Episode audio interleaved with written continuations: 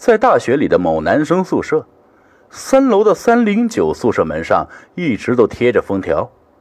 新学期开始了，隔壁的三零七和三幺幺都住满了人，可三零九的门还是封着。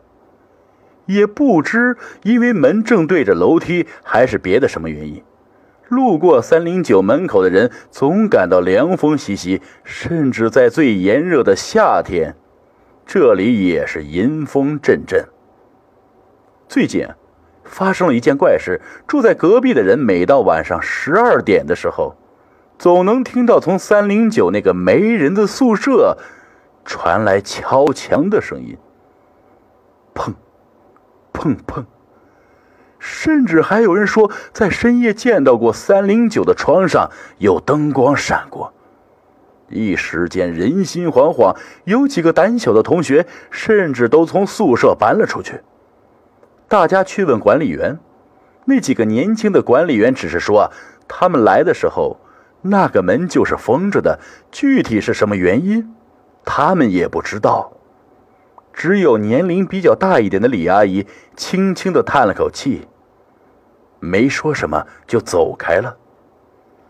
住在三幺幺的李明是一个胆大心细的人，他从李阿姨的眼神中看到这位李阿姨啊，一定知道些什么，于是他决定以李阿姨为突破口，揭开三零九之谜。终于在李明的强烈攻势之下，李阿姨说出了真相。原来呀，在十年前，三零九宿舍里曾发生过这样一件事。在一个周末的夜晚，三个舍友白天已经说好了，等第四个舍友回来打牌。他们摆好了凳子，放好了牌。后来宿舍停电了，他们点上了蜡烛，继续等他。可是因为有事情，那天晚上第四个人并没有回去。而这三个人却趴在桌子上睡着了。再后来，蜡烛引燃了牌，牌又点燃了桌子。接着，等到第二天大火扑灭的时候，屋里只剩下了三具已经烧焦了的尸体。从那以后，封条就贴在了三零九宿舍的门上。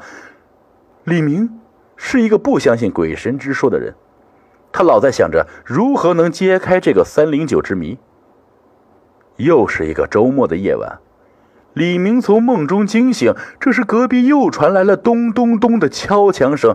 他看了看表，夜光表的指针正指在午夜十二点整。他摁了一下床头那盏台灯的开关，灯没有亮。学校又停电了。砰砰砰，敲墙声又传来了。李明拿着手电筒。轻轻地下了床，打开了自己宿舍的门。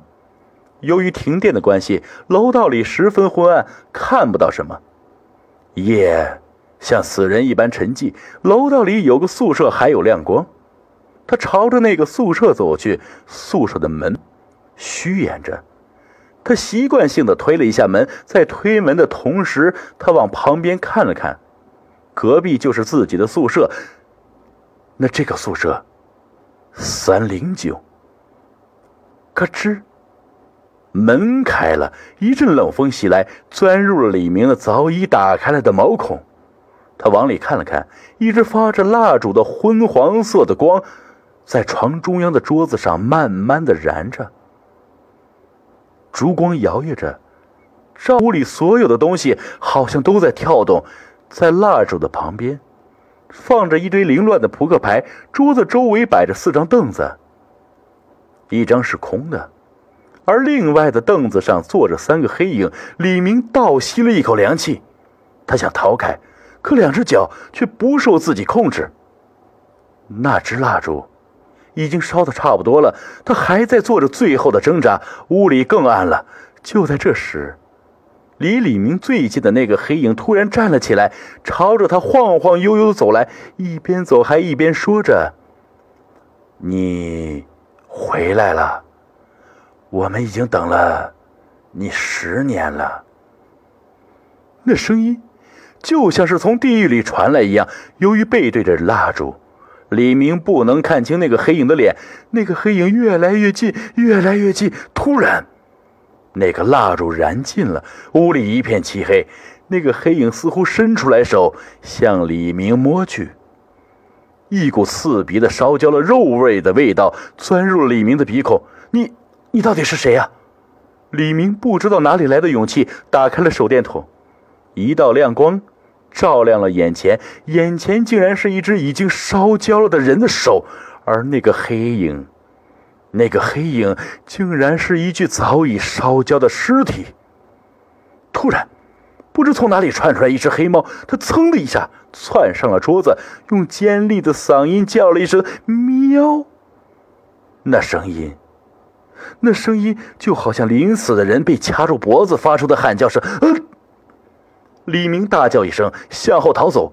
不好，前面是楼梯啊！李明从梦中惊醒，原来刚才那只是一个梦啊。可那毛骨悚然的感觉却是那么的清晰，他不禁打了个寒颤。几点了？他看了看表，夜光表的指针又指在了午夜十二点。他擦了擦脸上的冷汗，扭了一下台灯的开关，灯没有亮，又停电了。窗户扮演着窗外刮起了风，风吹着窗户，不断的打着墙，发出砰砰的声音。李明点燃了一支蜡烛，准备去把那窗户关好。摇摆不定的烛光，又让他想起了刚才那个梦。他不禁又打了一个冷战。突然，他发现宿舍里竟然只有他一个人。他，他们呢？嘎吱！宿舍的门开了，一个黑影站在门外。是谁呀？李明用颤抖的声音问道。突然，一束手电光照在了李明的脸上，同时传来了管理员李阿姨的声音：“你们这辈子呀，晚上睡觉连门都不关。再说了，你们宿舍别的人今晚都回家了，你一个人要是出点什么事怎么办呀？”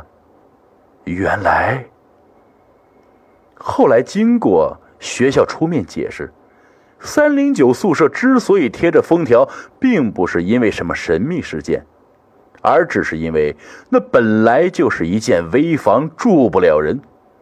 而那晚传来敲墙的声音，是因为三零九的窗户没关好，刮风时窗户敲墙所致。而至于那个深夜在三零九床上一闪而过的灯光呢？嗨，只是对面宿舍的手电筒光而已。至此。三零九的神秘事件就算告一段落了。